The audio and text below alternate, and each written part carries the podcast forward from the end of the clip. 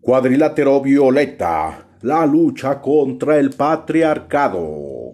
Respetable público, lucharán de dos a tres caídas sin límite de tiempo. En esta esquina, los tlacuaches apocalípticos. Y en esta otra, el patriarcado. En el ring lucharán los cuatro rudos ídolos de la afición exploradora entusiasta, buscadora de antiguos secretos. Lo suyo es aderezar la información con un sarcástico sentido del humor no tan voluntario. Desde tierras mexicanas viene La chica en llamas. Una de las grandes sorpresas del programa. Aquí está, desde Tulje Mordor, el chico de la disfunción y defensor de la corporeidad. El marginal el eterno investigador del humano, el amante de la controversia, pero sobre todo del dato interesante. Puede leerse del chisme, sí, como no. Conocido como Máscara de Látex. Desde Tlaxcala para el mundo, la eterna inconforme, amante de la contrariedad, sin miedo al mano a mano y contendiente férrea del bando feminista, llega la leyenda enmascarada, Lady Gender.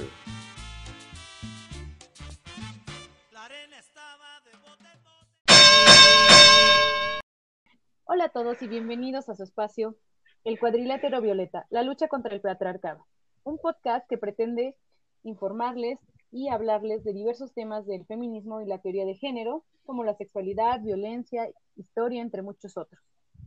Para empezar, el día de hoy quisiera eh, presentarle a mis compañeros que nos acompañarán a lo largo de, de este proyecto.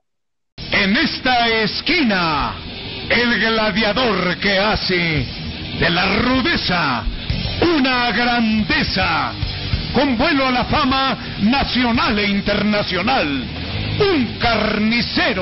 En primer lugar, mi compañera María Teresa Urbina, también conocida en este espacio como la chica en llamas. Tere, no sé si quieras contarnos algo de cómo es que llegaste a este espacio, que estás en, interesada en hablar sobre el feminismo. Bueno, em, soy antropóloga física, pero creo que siempre he estado acercada al feminismo desde muy pequeña, creo que siempre tuve la apertura de mi familia, crecí también en una familia con muchas mujeres, siempre me hizo pensar que las mujeres pues valíamos lo mismo que los hombres y necesitábamos los mismos derechos y las mismas obligaciones. Entonces, eh, esa fue la primera vez que me acerqué al feminismo y después, ya más grande, pues empecé a leer sobre el feminismo, sobre eh, género y obviamente mi carrera de antropóloga me ha servido mucho para acercarme desde una perspectiva más formal, tanto al feminismo como a la teoría de género.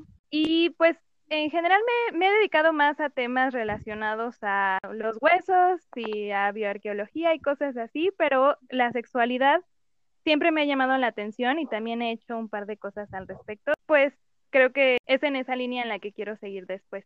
Muchas gracias, Teresita. Y pues bueno, otro de nuestros compañeros es Isaac, también conocido como Máscara de Látex en este programa del cuadrilátero. Así que pues deseo la palabra, Isaac. Hola, gracias Sandra. Nada, mira, yo llegué a, a, los temas de feminismo y de género hace algunos años. Uno, propiciado por la carrera. Yo también soy antropólogo físico. Ahí nos, ahí, ahí compartido un poco de historia, ahí nos conocimos, ahí, ahí hemos hecho nuestras andanzas. Y en algún momento eh, además de estar estudiando antropología, se dio la oportunidad de que tomara un curso en el PUEG sobre historia del feminismo, sobre introducción a, las ideas feministas. Y ahí me, pues me, seguí. En realidad ahí descubro sobre qué va el feminismo, sus intenciones, sus, críticas. Y, ese es como, el acercamiento a esta parte de la teoría de género y más bien a la, a la perspectiva de género y el feminismo. Entonces, ese sería como mi, mi primer acercamiento. Ya después se ha ido complejizando un poco más. Entonces, ese es un poquito lo que puedo compartir momentáneamente y de entrada. Bueno, el muy querido y conocido aquí como Marginal, Mario Peralta. Cuéntanos un poquito de ti. Ya lo dijo Isaac, ¿no? Nos conocimos en la carrera, eh, con unas antes y con el otro después, ¿no? después de algún tiempecito. Y pues bueno, yo entré a, precisamente a antropología física pensando en estos temas desde antes. Yo ya venía como con esta cosquillita de saber qué onda con el género y con el feminismo tal vez no tanto. Lo había escuchado, ¿no? Pero pues no tanto. Más bien era la curiosidad, yo no llevaba un bagaje, ¿no? Y ya con el tiempo en el que estuve en, la, carrera, pues me fui acercando y me fue agradando bastante. El por qué estoy aquí, pues para aprender más que nada, ¿no? Porque, pues bueno, mis compañeros saben bastante, yo sé algunas cosas y espero poder aportar tanto como ellos, ¿no? Muy bien, pues claro que sí. Ahora, por mi parte, pues eh, yo soy Sandra, también conocida como Lady Gender. Yo entré por mero azar a las cuestiones de, del feminismo. La verdad es que se lo debo a una muy querida maestra, Melissa Chagoya. En una clase justo de antropología física, ella nos empezó a meter una espina sobre aquellos temas de closet que nos llamaran la atención, ¿no? Entonces ella, me hizo como buscarme y cuestionarme. Fue muy incómodo al principio para mí llegar a estos temas, eh, justo porque me permitieron empezar a, a ver cosas en el ámbito familiar, en el ámbito privado y de mi vida cotidiana, que pues siempre me habían molestado, ¿no? Pero ahora ya tenían nombre y apellido y también tenían un chorro de morras y de personas atrás que habían trabajado para combatir todos estos problemas, ¿no? Entonces desde ahí pues yo me, yo me enamoré. Como antropóloga pues también tengo otros intereses, pero el feminismo siempre me ha abrazado porque pues es una postura política y también es una forma de vida, ¿no? Entonces, más allá de llevarlo a, a lo académico, llevarlo de manera personal es, es, cotidiano. Esa es la idea también de, de este podcast, ¿no? Poder compartir y poder este, expresar muchas veces los sentimientos que son una base, creo, fundamental para el feminismo. Entonces, pues, esperemos que nos sigan acompañando, que disfruten este programa. Y... ¡Arriba los rudos! ¡Los rudos, los rudos! Porque es el momento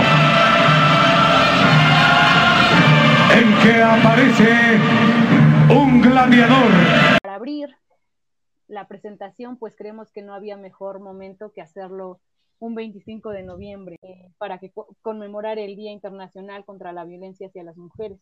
Es uno de los temas principales y tal vez uno de los más visibles respecto al, a lo que trabaja el feminismo, ¿no? Tal vez es el más tangible físicamente y visible, por decirlo así. Empezando a dar una pequeña semblanza, este es un día eh, que se hizo conmemorativo gracias a la lucha que presentaron las hermanas Mirabal eran tres hermanas, Patricia.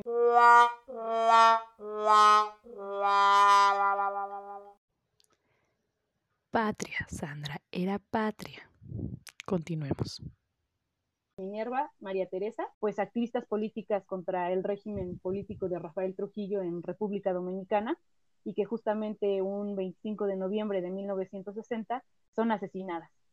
Entonces, en Latinoamérica, muchas mujeres y hombres empiezan a retomar el, tema y hacerlo conmemorativo como una lucha contra la violencia precisamente hacia las mujeres.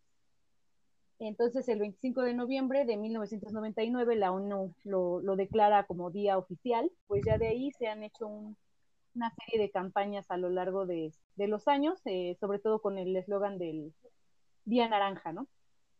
para prevenir y hablar sobre, estos temas. Y queda sentado pues algo de manera teórico que la violencia hacia las mujeres es todo acto de violencia que tenga o pueda tener como resultado un daño o sufrimiento físico, sexual o psicológico para la mujer, así como las amenazas de tales actos, la coacción o la privación arbitraria de las libertades, ya sea tanto en la vida pública como en la privada. Entonces esto nos marca una pauta pues para hablar de de, frenar la violencia, ¿no? De las acciones que se están haciendo y específicamente de la violencia hacia las mujeres.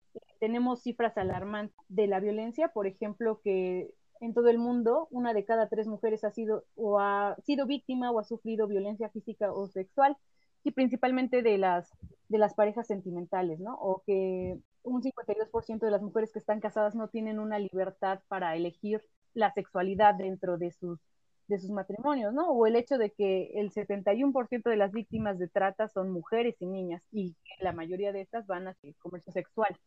Entonces, pues creo que es un tema muy importante para, para abrir este programa, este, visibilizar problemas que, a los que se enfrentan millones de mujeres y ahora sí que cedería la palabra a cualquiera de mis compañeros que quiera comenzar Bien, pues, pues sí, Sandra, pues es interesante el, el, día, el, lo que se conmemora eh, el 25 de noviembre, como bien decías, esta situación de hacer evidente hoy la violencia contra las mujeres, que es un tema fundamental y como bien decías, creo que es uno de los temas con los cuales el feminismo ha arrancado, lo ha hecho evidente, lo ha ido trabajando, lo ha ido profundizando y eso es importante.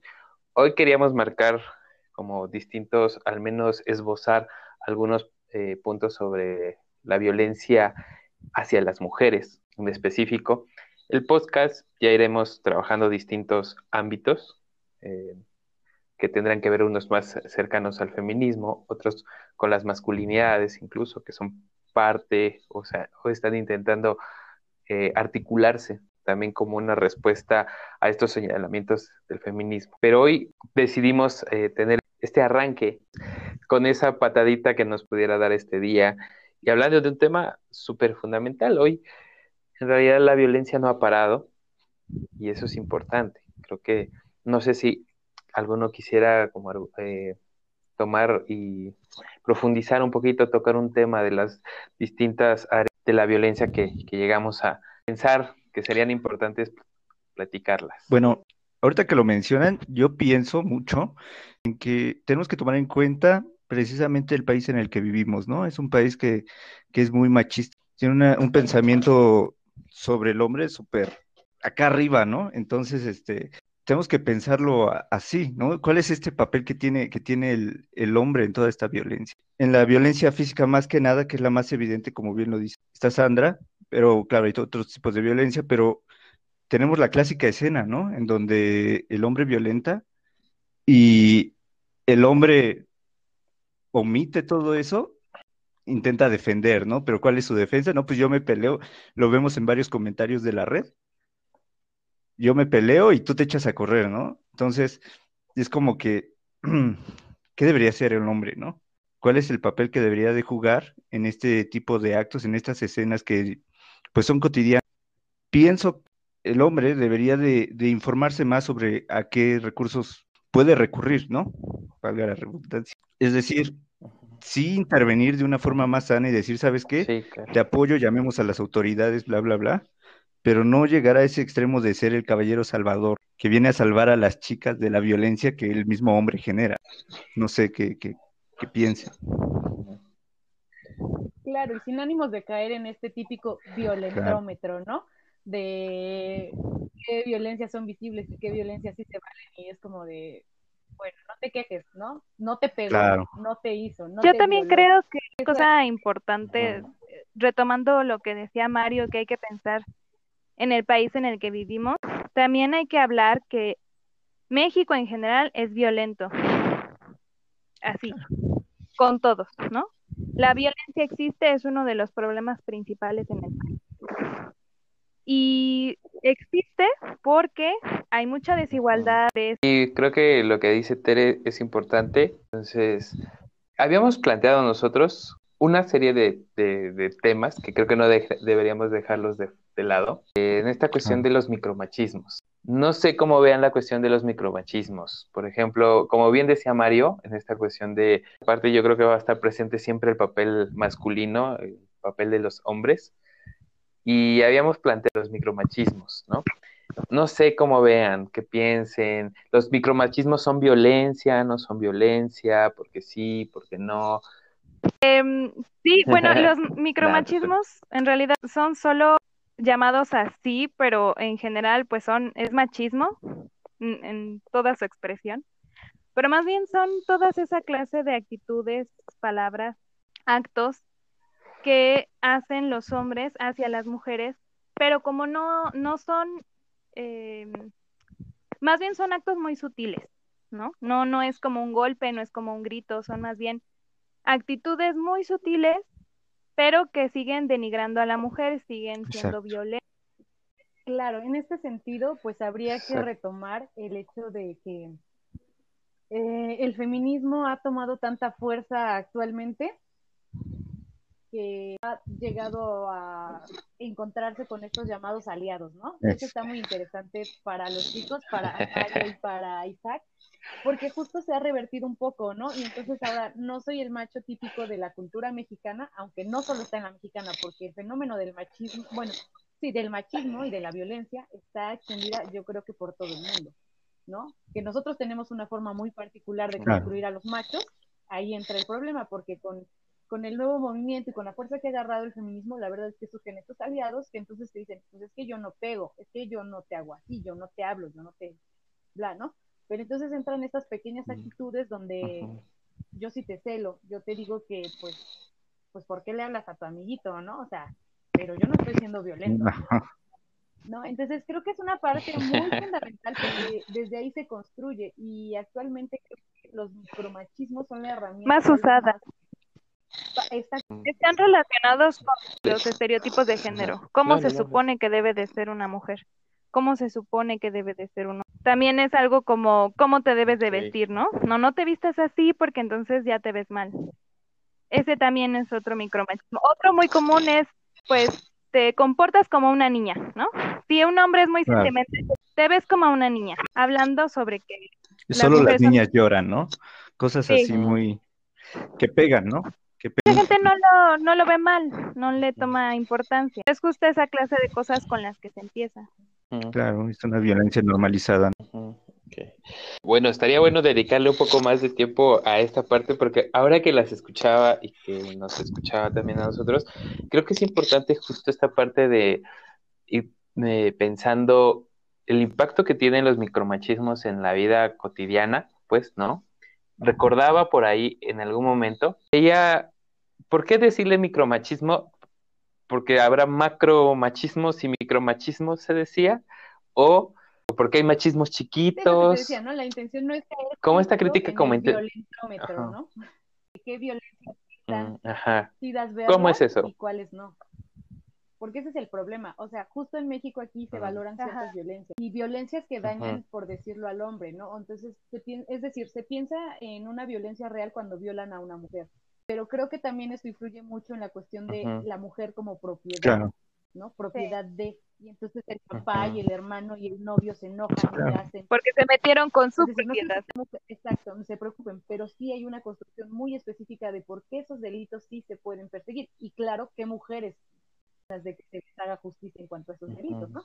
Porque si estamos hablando de una mujer que se dedica al trabajo Mm. sexual, que bueno, entre comillas, ya después hablaremos de si es trabajo o no, pues ya entonces pierde, pierde importancia, ¿no? O a difundir estos llamados violentómetros, ¿no? De si te pegas, si te hablas, si te gritas, si te... que están bien en alguna parte, porque muchas veces no somos capaces de ver Sí. esas pequeñas violencias, ¿no? Pero también eh, cae un poco en el estereotipo de darles niveles a qué violencias sí son importantes y cuáles no. Sí, ¿cuáles no son Y importantes? Lo mismo pasa, Isaac lo mencionaba ahorita en las redes, ¿no?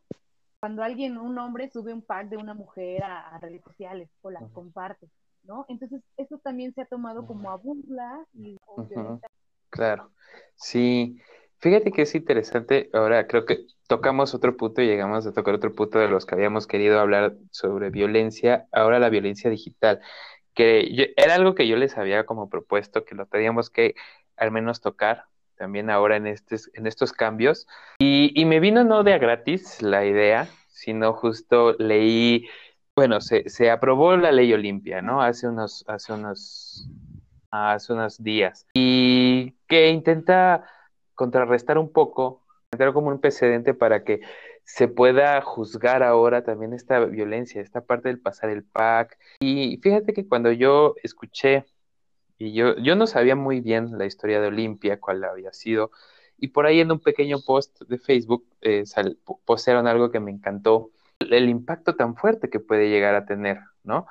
Tuvo para ella que le costó muchísimo tiempo recuperarse emocionalmente de este evento Y al final, no solo esa parte de enfrentarse eh, como esa primera recuperación, sino cuando intenta hacer su, su lucha, cómo vuelve a enfrentarse a las leyes y este señalamiento, este juzgamiento de haber tenido una práctica sexual y haber, y haber sido grabada y cómo su pareja en aquel momento comparte esta, este video y pues que para ella le significa una agresión brutal, pues, ¿no? O sea, esa transgresión a la intimidad. Creo que la parte digital es importante y hoy necesitamos regular un montón de cosas, pero como siempre a veces sucede, la violencia nos va ganando y los temas nos van ganando y la violencia digital nos ha ido eh, consumiendo eh, muy rápido, por desgracia, porque hoy tenemos grupos y foros de hombres donde se comparten esta parte, pues, ¿no? Y eso es impresionante, eso es eh,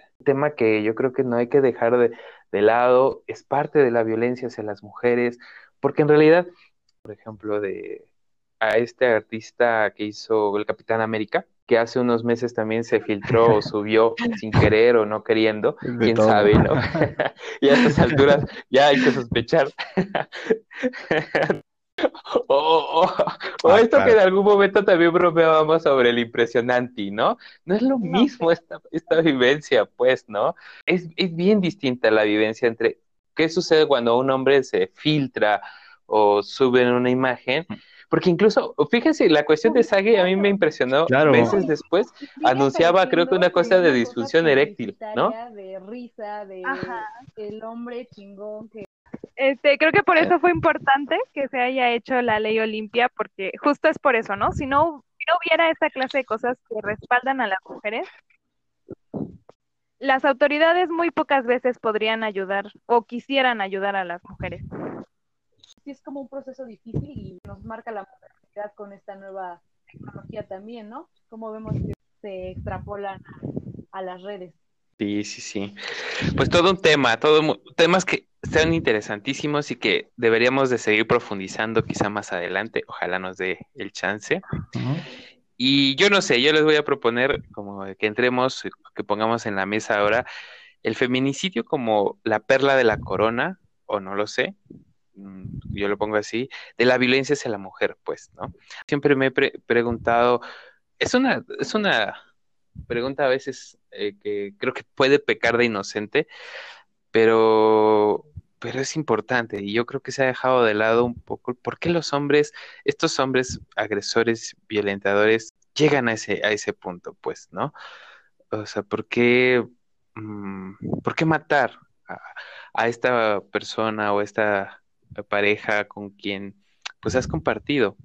¿Qué piensan ustedes sobre, sobre el feminicidio y, cómo esta parte desde la violencia hacia las mujeres? Pues se habla mucho de lo que era la, la, crisis de la heterosexualidad, ¿no?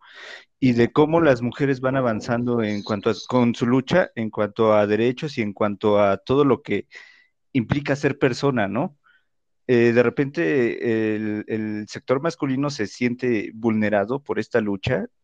Híjole, de repente yo creo que eso les despierta esta violencia, ¿no? Porque parte de, ser, de ser hombre tiene que ver mucho con, con ser violento. Y si no eres violento, no eres hombre. Y es lo que les va a recordar que es ser hombre, ¿no? Cuando lo que tendríamos que estar haciendo nosotros, los, el sector masculino, este, deberíamos de estar buscando nuevas rutas para no ser masculinos, sino volver a ser personas y volver a, ser iguales todos como, como tal, ¿no? Porque muchos hablan de nuevas masculinidades. A mí no me agrada mucho, ¿no? Porque eso es simplemente el ser masculino de otra forma, ¿no? Y perduran las cosas. Pero sí tendríamos que volver a esta, a esta parte de, de dejar de ser una persona masculina y recordar que somos personas todos, ¿no? Y recordar que tanto hombres como mujeres merecen las mismas oportunidades, ¿no? Y que si una, una mujer está avanzando en cuanto, en cuanto a oportunidad laboral, también un hombre puede avanzar en cuanto a abarcar espacios más privados, como los que antes eran de mujer, ¿no? Que si uno puede ser un buen padre, que si uno puede dedicarse a la cocina dentro de la casa, no sé, un montón de cosas que podríamos hacer, ¿no? Y que, bueno, muchos hacemos, pero que no se nos olvida que somos hombres, ¿no? Y perdura esa, esa parte masculina, ¿no? Retomando esta parte, la cultura de la ¿no? No es necesario que te viole, no es necesario que te mate. Simplemente Sí, el hecho de que tú sepas que puede suceder y que esté presente es un buen método de control justo, ¿no? Porque eso busca el patriarcado, porque eso busca este, el machismo, justo tener eh, a las mujeres subyugadas, ¿no? A este, a este régimen que pues les conviene de muchas maneras. Y pues el feminicidio a la vez es un concepto que ha servido a todos aquellos detractores y chingativos de, del feminismo de decir, Ah, claro. pero los hombres se matan, ¿no? Es que, Y- Sería importante aclarar por qué existe el feminicidio, ¿no? O sea, la palabra feminicidio. ¿Por qué se tuvo que poner en el Código Penal feminicidio y no homicidio como tal? Porque es verdad que a los hombres también los matan, pero la diferencia es cómo los matan. O sea, ¿por qué mueren los hombres y por qué mueren las mujeres? Las, las razones son muy diferentes. La mayoría de las mujeres las van a matar sus parejas. bueno, creo que, Sí. También, o sea, me refería que no solo el por qué, porque sí hay un por qué, pero sino también analizar que a los hombres, pues también los matan. No es como que en las cifras Sí. los hombres estén siendo asesinados por las mujeres, sino por su mismo No, claro. Sí, exacto. Es porque los hombres son violentos en general. Y es justo eso lo que provoca que muchos hombres terminen matando a mujeres cercanas a ellos. No, no nada más son sus parejas sentimentales, también pueden ser sus familiares o sus conocidos, pero al final son hombres que son violentos y se sienten con el poder de matar a alguien, ¿no? A una mujer. pero tiene que ver Por mucho con lo que decías antes, Tere, ¿no? Es esta supuesta propiedad que tienen los hombres sobre los cuerpos de las mujeres, ¿no? Es recordarles que de alguna forma en su mente, en la mente de estos hombres que matan, que el cuerpo de las mujeres es suyo, ¿no? Y que no se pueden salir de, de donde tendrían que estar en su concepción, ¿no? Y que pueden hacer lo que quieran con ellas, es- ¿no? Hasta quitarles la vida. Claro. Pues sí, sí, entonces o- otro temota también eh, enorme, enorme, enorme. Y vuelve a aparecer la cuestión del- del- de los hombres.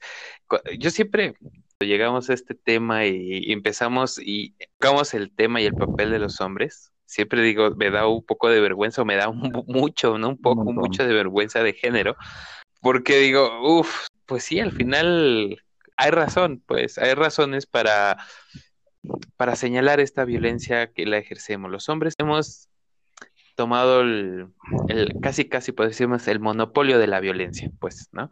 Somos los principales agresores de otros hombres, tanto de asesinatos como de violencia, y pues qué decirlo con las mujeres, ¿no? Entonces, yo, yo me, eso es a mí me gustaría plantear un interrogante ahorita, y no sé qué piensen ustedes.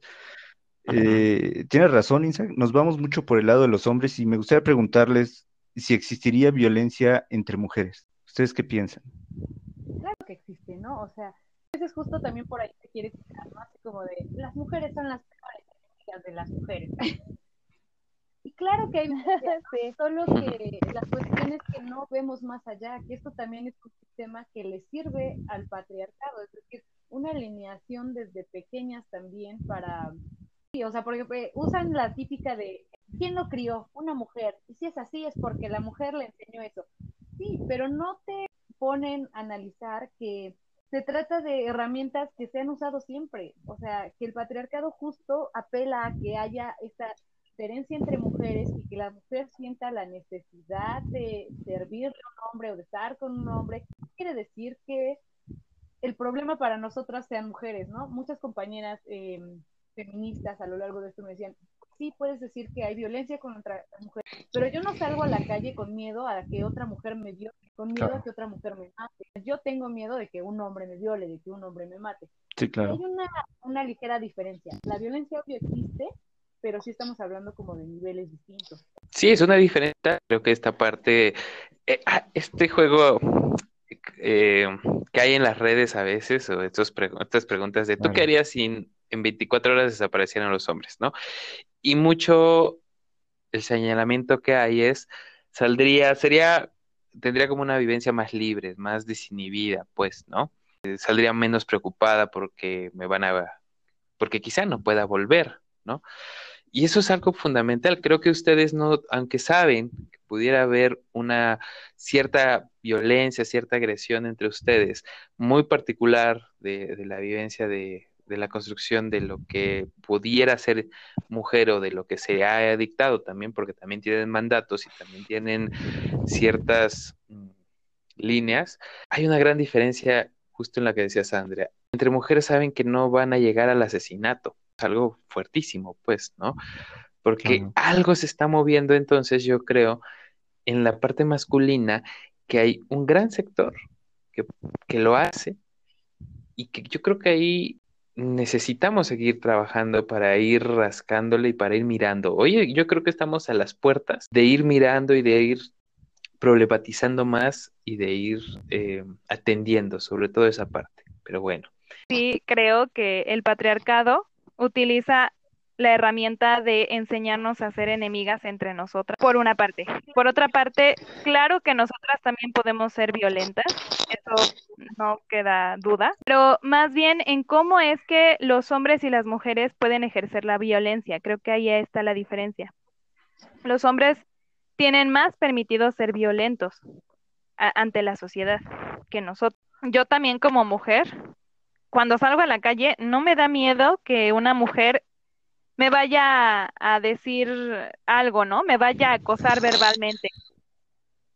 Más bien, siempre estoy pensando que va a ser un hombre quien va a hacer eso y por supuesto, me da miedo que un hombre se me acerque, ¿no? O me vaya a violentar de alguna manera. Y de hecho, cuando yo veo a una mujer en la calle y me siento en peligro, más bien las veo como aliadas y no como enemigas. Entonces, sí creo que hombres y mujeres podemos ser violentos, pero nuestra forma de ser violentos va a ser diferente. Y son los hombres quienes tienen el poder social aceptado para poder hacernos daño. Entonces, considero yo que la violencia machista pues es el verdadero problema, ¿no? Claro, así es. Y pues tenemos la fortuna este, este día que nos acompañan dos compañeros de sexo masculino?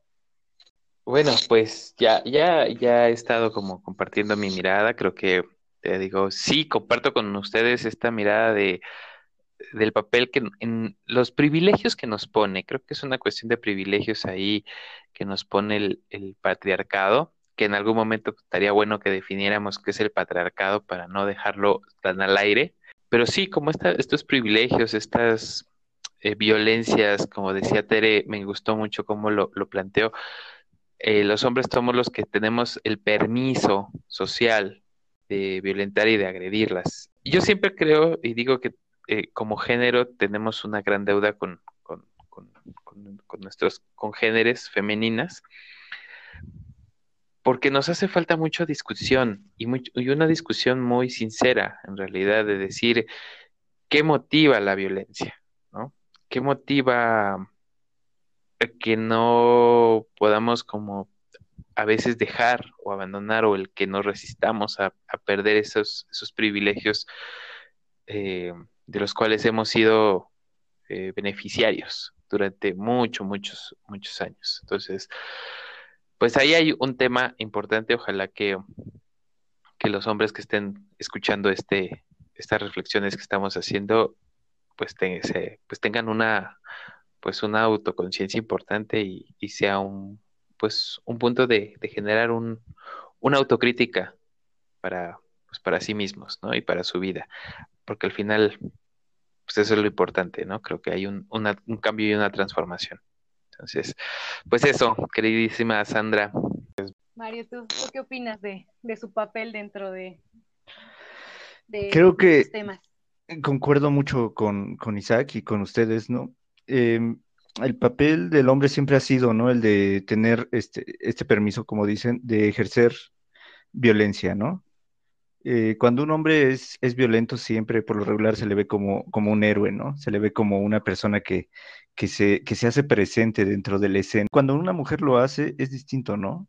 Se le toma como histérica, como loca. Entonces, este, creo que mucha de esta violencia es por parte del hombre y el hombre es el que y no hace más, ¿no? O sea, no, no tiene como que este valor de cambiar y de repensar las cosas y como dice Isaac, abrirse, ¿no? Abrirse a una plática, a un diálogo en donde se piense qué lo está generando, ¿no?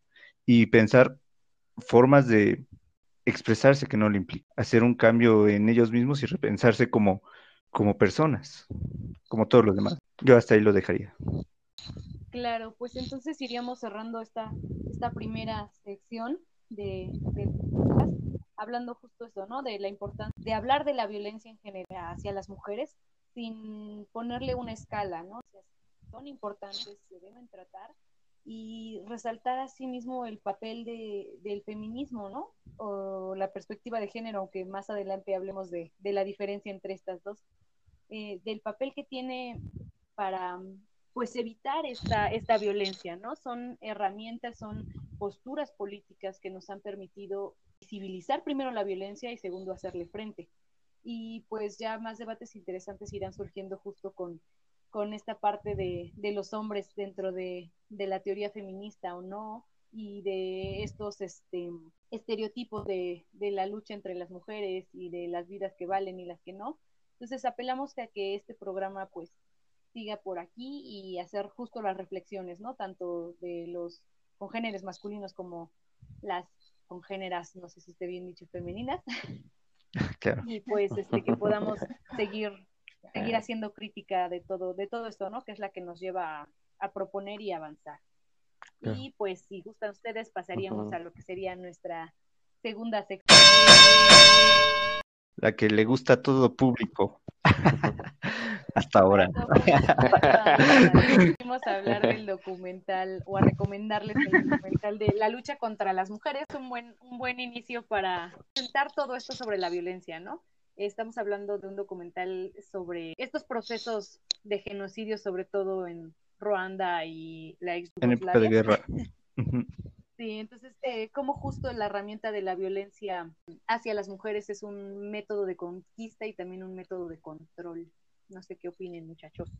Yo tuve la suerte de poderlo ver hace un par de días y a mí me pareció muy interesante, ¿no? Y me pareció muy interesante para este, esta primera sesión porque, justo como dices, este, nos ayuda a sentar todo lo que hemos dicho, pero no solo eso, ¿no? Las personas nuevas que nos estén escuchando, las personas que apenas están adentrando adentro a, estos temas, precisamente, este, para ir sensibilizando un poco esto y darse cuenta de que la violencia hacia las mujeres sí existe, ¿no? Porque debe de haber ahí unas personas necias de que no, pues es que los hombres también sufrimos violencia, ya lo mencionamos, ¿no?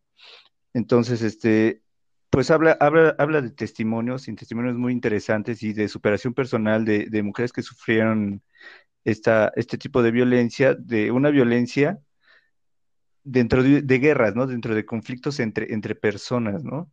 Entonces yo, recomendadísima para, para empezar y disfrútenla, no, no, no tengan miedo a, a tocar los temas, ¿no? Sí, que es un poco sensible, diría yo, ¿no? Bueno, es un poco fuerte. Es un fuerte poco fuerte, sí. sí. Oír esto. Y no sé, como mujeres tal vez es un poco más, no sé, más. desde mi perspectiva, ¿no? Más, sí. porque te llega más. te lo imaginas sí. y dices, sí. no, está chido. Pero pues también, ya después de verlo, pues estaría chido que echáramos una mirada a nuestro entorno. Pero. Sí, hay similitudes, ¿no? Sin, sin duda. Pues yo creo que, como dice Mario, yo creo que es algo, es un muy buen documental para que mucha gente se acerque a empezar a comprender la violencia hacia las mujeres, porque sí es justo que, sobre todo muchos hombres dicen, ay, pero ni siquiera sufren tanta violencia, ¿no?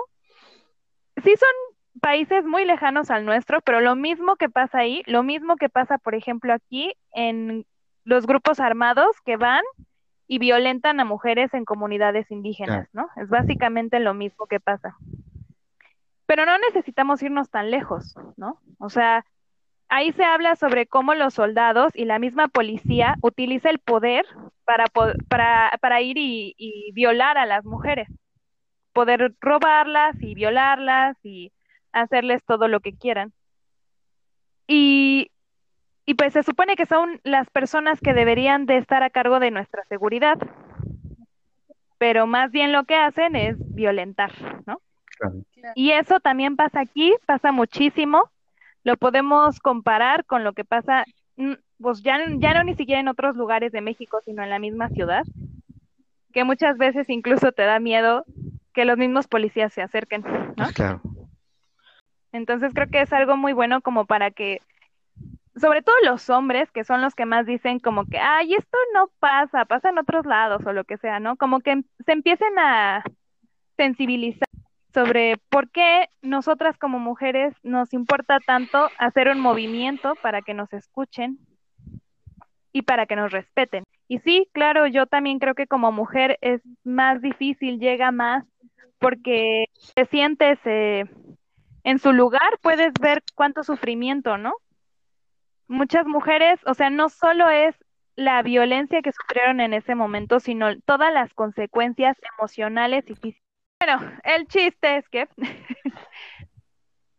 recomiendo el documental porque también es un documental de muy fácil acceso. Es de solo una hora, entonces creo que en una hora que se lo echen pueden sacar mucha información, entender varias cosas sobre la violencia y sensibilizarse un poco al respecto. Entonces yo creo que es muy recomendable. Pues sí, les recomendamos este, este documental, otra vez eh, La guerra contra las mujeres. Pueden buscar en sus plataformas. Y pues se nos acabó desgraciadamente el tiempo por hoy. Esperemos que pues les haya gustado y que nos sigan acompañando en, en otros programas, ¿no? Porque todavía falta mucho, mucho que, que hablar y que debatir. Em, si ustedes están interesados pues en, en, algún tema y quieren que lo tratemos, las, las dudas, preguntas y demás son muy, muy, muy bienvenidas. Eh, por mi parte, pues me despido. Espero que, que hayan disfrutado este y que pues acompáñenos porque hay aún más temas de los que hablar. Yo, yo antes de irnos quisiera agradecer este, la invitación de Sandy y a mis compañeros por, por iniciar este, este proyecto que, que, que me parece que tiene mucho futuro, ¿no? Y que espero que la gente lo esté, lo disfrute desde este primer capítulo hasta el último. Y sí, como dice Sandra, esperamos todas las dudas, comentarios, propuestas de tema, no sé, lo que ustedes quieran. Y nosotros pues los checaremos y estaremos al pendiente. No sé qué han decir. Pues nada, igual agradecerles si llegaron hasta acá, pues quiere decir que algo los, algo los, eh, los motivó a seguirnos. Sí. algo hicimos bien. ojalá que sí. Pues no, agradecerles. Ojalá si este primer programa les, les atrajo y les, les, les brindó algo, pues bueno, vendrán muchos más temas. Ojalá nos puedan acompañar en, en, en estos temas en los que iremos abordando, ya irán descubriendo esta parte.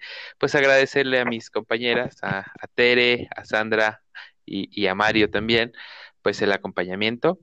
Y pues acá nos seguiremos viendo, que, que igual nos iremos ahí turnando, quizás sea dicho sea de paso, pero bueno, ustedes ya irán descubriendo la dinámica de este, de este queridísimo podcast.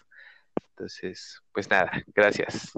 Sí, pues yo quiero decir que me siento muy emocionada, creo que es un muy buen espacio para que nos conozcan, para que escuchen temas interesantes y divertidos. y pues también quiero agradecer a Sandra por haber hecho el proyecto, porque ella es la que ha estado a cargo de todo esto. también a mis compañeros, creo que nos la pasamos muy bien, espero que así sigamos. Y también espero que las personas que nos escuchen les guste, se informen un poco, que también este, estamos nosotros abiertos al debate, entonces creo que está bien que pongan propuestas y sus comentarios de crítica constructiva. y pues aquí vamos a seguir en estos capítulos. A lo mejor habrá momentos en los que no vamos a estar todos, pero pues espero que todos los programas les gusten. Pues claro, entonces desde, desde esta pandemia y este nuevo proyecto esperemos que nos sigan acompañando. Se despiden de ustedes desde algún lugar de esta ciudad monstruo cuatro clacuaches. Y nos vemos en el próximo episodio. Cuadrilátero Violeta, la lucha contra el patriarcado. La arena estaba de bote bote, la gente loca. Chao. Chao.